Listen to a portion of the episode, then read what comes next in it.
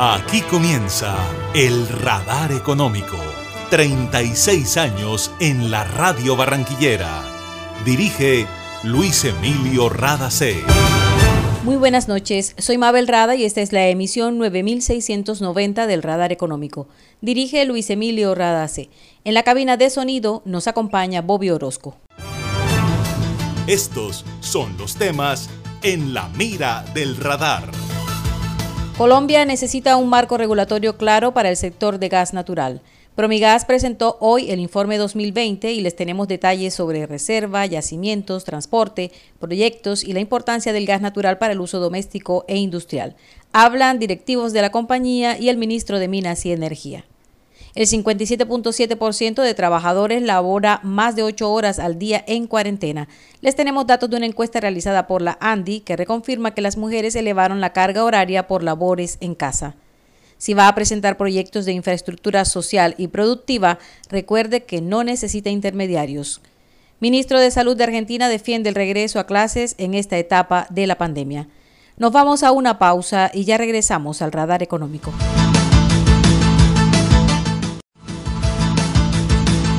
Para el año 2025 ya debemos tener resuelto el abastecimiento de gas natural para el país, dijo el presidente de Promigas, Eric Flesch, durante el informe 2020 del sector presentado hoy.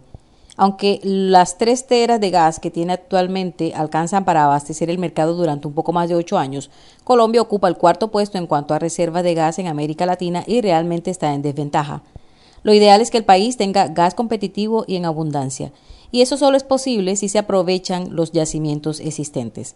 El presidente de Promigas también resaltó la importancia de ampliar la planta de regasificación de la Sociedad Portuaria del Callao, SPEC, que fue un gran respaldo en medio de la pandemia para evitar racionamientos de energía. Eric Flesch, presidente de Promigas, habló sobre un tema vital para el futuro del sector y es el del marco regulatorio. Debemos tener un marco regulatorio muy estable, reglas de juego claras de mediano y de largo plazo.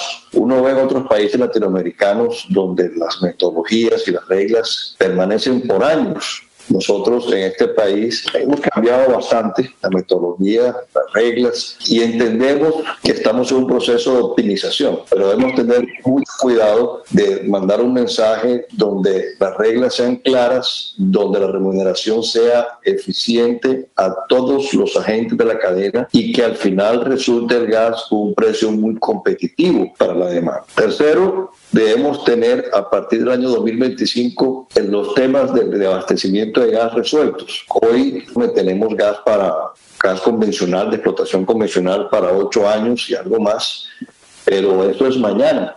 Entonces debemos tener ya en producción los yacimientos no convencionales, deberíamos tener resuelto la explotación de gas costa afuera. La regasificadora de Buenaventura, el doctor Jaramillo estaba planteando que para el 25 es viable que esa regasificadora estaría a disposición del país. La regasificadora de Cartagena, hoy existente, está trabajando en una ampliación. Esa regasificadora es muy fácil ampliar en terreno plano. La, la regasificadora tiene una capacidad que se puede hacer más eficiente mediante una inversión bastante eficiente, valga la redundancia. Entonces tenemos que preparar el país para después del año 2025 donde generemos confianza al consumo, a la demanda, para poder, digamos, trabajar en, en, todas estas expansiones. Muy importante, asegurar las, las, el transporte de gas. Hoy tenemos un, un, sistema de transporte de gas bastante bueno en el país, pero falta terminarlo. Promigas la semana pasada lanzó el Open Season, el proceso Open Season,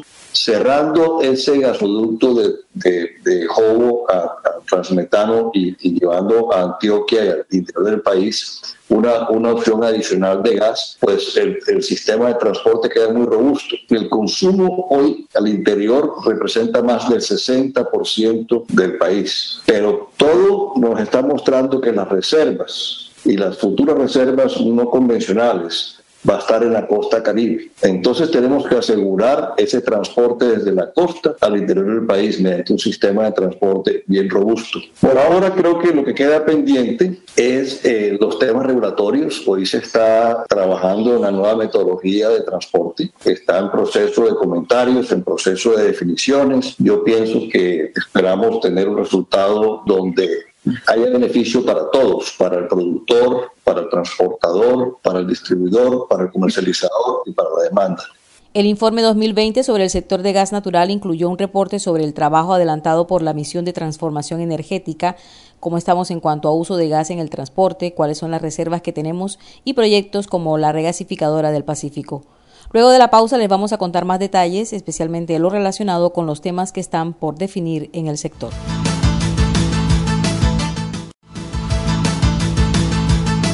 La construcción de una nueva planta regasificadora en el Pacífico es uno de los proyectos que tiene Promigas para respaldar el abastecimiento de gas en Colombia. De acuerdo con la unidad de planeación minero energética, este es un proyecto que podría requerir la inversión hasta de 700 millones de dólares y permitiría llevar gas desde Buenaventura hasta Yumbo y de ahí se distribuiría al sistema nacional. Este año se presentó una temporada de sequía fuerte en medio de la pandemia, cuando los embalses llegaron a su nivel más bajo, que fue de un 32%.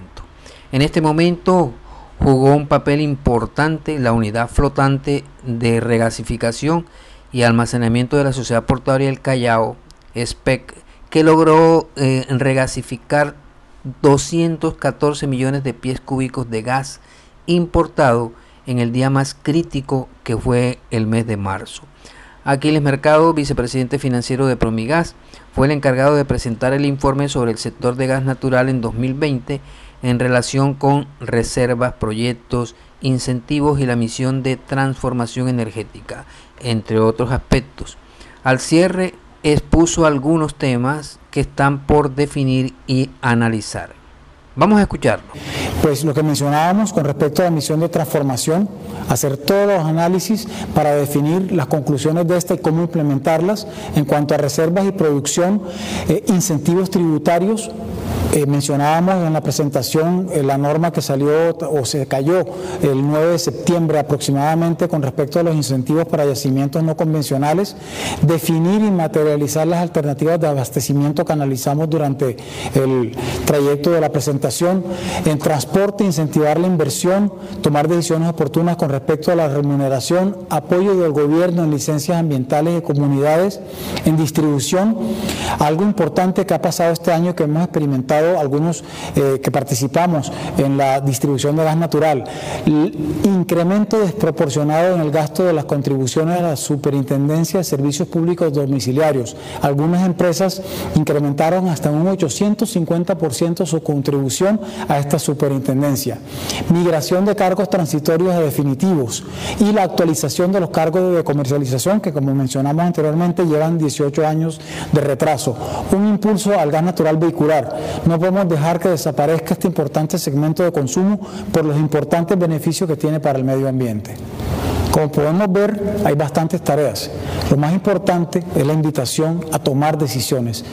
Podemos ser tan complicados o tan sofisticados como queramos, con modelos sofisticados para tomar de decisiones en los cuales eventualmente se llega eh, a identificar una solución óptima, pero después de un tiempo eh, que pudiera ser no oportuno. En ingeniería de sistemas esto se conoce como, como una fase de constante análisis previo, que puede conducir a un fenómeno denominado parálisis por análisis, en el cual al aspirar a algo perfecto, al final no se acaba consiguiendo nada concreto. O podemos acoger una recomendación que no por haber sido promulgada alrededor de 1901-1902 por el vigésimo sexto presidente de los Estados Unidos, Theodore Roosevelt, que recomendaba que en cualquier momento de decisión lo mejor es hacer lo correcto. La mejor cosa siguiente es lo incorrecto y lo peor es no hacer nada. Tenemos que tomar decisiones oportunas. Era Aquiles Mercado, vicepresidente financiero de Promigas. Más adelante escucharemos al ministro de Minas y Energía sobre el polémico tema del fracking y los planes piloto, que son cuatro, y de cuya evaluación de impacto social y medioambiental dependerá que este tipo de explotación se pueda dar en Colombia. Por ahora vamos a cambiar un poco de tema.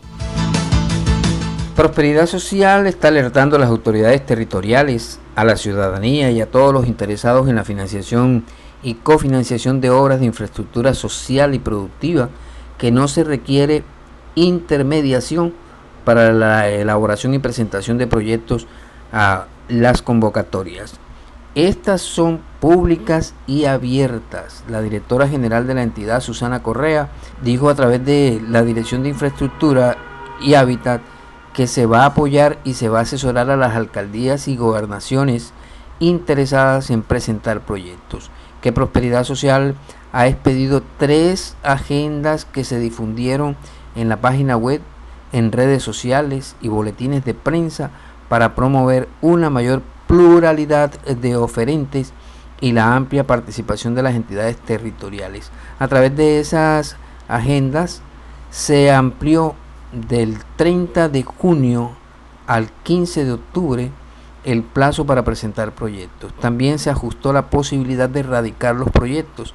Además de las oficinas de la entidad, se pueden presentar vía correo electrónico. Se ajustaron definitivamente a algunos requisitos para la viabilidad técnica y jurídica de los proyectos, pero se está tratando de hacer las cosas de la mejor manera. Con esos ajustes, Prosperidad Social busca que las entidades territoriales presenten sus proyectos de infraestructura social y productiva sin tropiezos en medio de la situación de emergencia que se ha presentado en el país.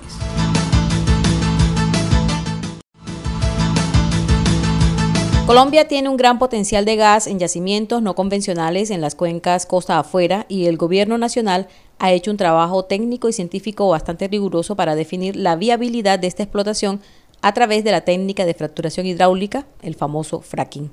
El ministro de Minas y Energía, Diego Mesa, dijo que la comisión de expertos que trabajó por más de ocho meses revisando la legislación colombiana y las experiencias de otros países hizo unas recomendaciones muy específicas en lo social, el medio ambiente, en la parte técnica y en la capacidad institucional. Por lo pronto se cuenta con la autorización del Consejo de Estado para adelantar las pruebas piloto.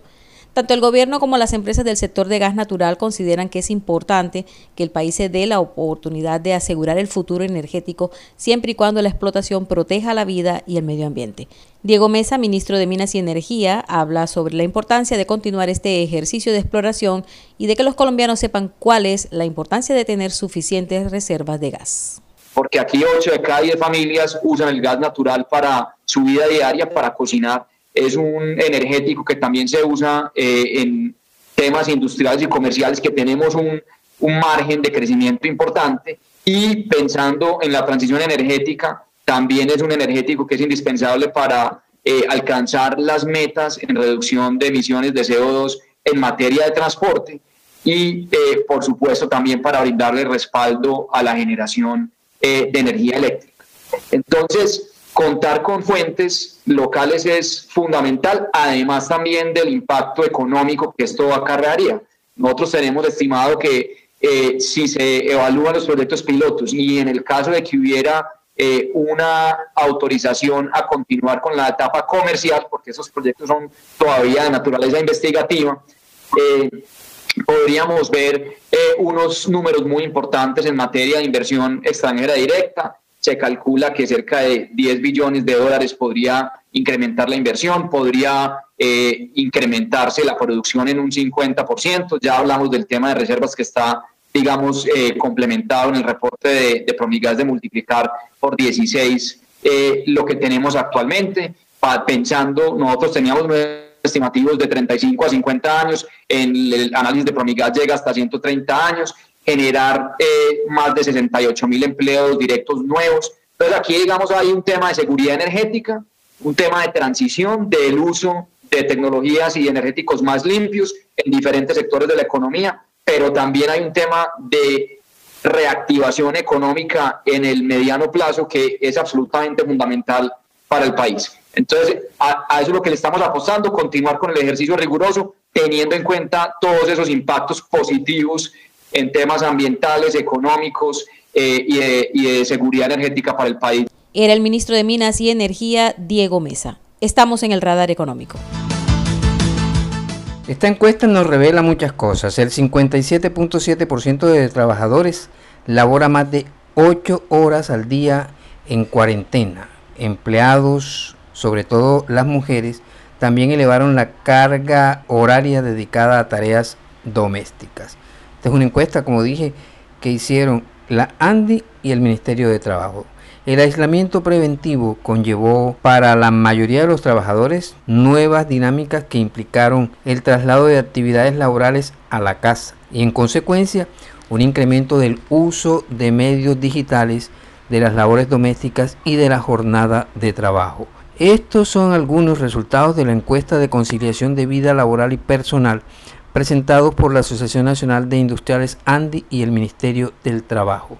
De acuerdo con el presidente de la Andy, Bruce McMaster, esa medición, para la cual fueron consultados 8.670 ciudadanos, 53% mujeres, 47% hombres, vinculadas a 277 em-, empresas ubicadas principalmente en Bogotá, Antioquia y Valle del Cauca, permitió levantar información valiosa orientada a establecer las mejores formas de atender las necesidades de conciliación entre la vida laboral y personal de los trabajadores. Para el ministro de Trabajo, Ángel Custodio Cabrera, es fundamental entender qué está pasando con esa mezcla en el marco de la pandemia del coronavirus y con especial atención en el tema de equidad de género. Esta encuesta, dijo el ministro, permite visualizar esos cambios que se han generado para revisar cómo aportamos a la creación de una nueva forma de atender lo laboral con lo familiar, especialmente en las mujeres. Vamos a hacer una pausa y les cuento más. Estamos hablando de la encuesta que hicieron eh, la ANDI y el Ministerio de Trabajo en Colombia. Los autores de la encuesta llaman la atención sobre la importancia de reconocer que muchos cambios que trajo el aislamiento preventivo serán permanentes, dado que no se prevé una solución de la pandemia en el corto plazo. Consideran que esta situación implicará la readecuación de múltiples dinámicas en la vida social, familiar y personal de la gente. En términos de género, 61% de las mujeres y 53.2% de los hombres han visto aumentadas sus jornadas de trabajo respectivamente. Para empezar, el 86.7% de los encuestados dijeron que la casa se convirtió en su principal lugar de trabajo. En cuanto a las mujeres, antes de la cuarentena el 53.1% hacía labores de trabajo en casa, porcentaje que subió al 90% en la pandemia. El incremento del teletrabajo y del trabajo en casa ha hecho que las jornadas laborales se extiendan y que se vuelvan difusos los límites en los horarios que antes estaban demarcados. La encuesta mostró que en cuarentena la duración de las jornadas laborales en la casa es de más de, un, de 8 horas al día para el 57.5% de los encuestados. Vale decir que antes del aislamiento preventivo solo el 4% de los encuestados dedicaban más de 8 horas diarias al trabajo desde la casa. En términos de género, 61% de las mujeres y 53.2% de los hombres han visto aumentadas sus jornadas de trabajo respectivamente. En consecuencia, el uso de medios digitales con fines laborales también creció. Estos fueron utilizados más de 8 horas en promedio al día por el 51.8% de los consultados, 57.5% mujeres y 45% hombres. En este escenario, Internet cobró una gran importancia, pero el 44% de los encuestados dijeron tener problemas de calidad en el servicio. Mañana empieza Sabor Barranquilla a las 4 y 30 de la tarde y la apertura será un homenaje a Manuel Zapata Olivella.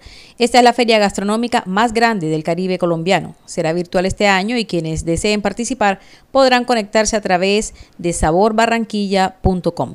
Además de los ciclos de cocina, habrá charlas culturales y la posibilidad de conectarse con sus restaurantes preferidos y ordenar a domicilio. Llegamos al final de esta emisión del Radar Económico.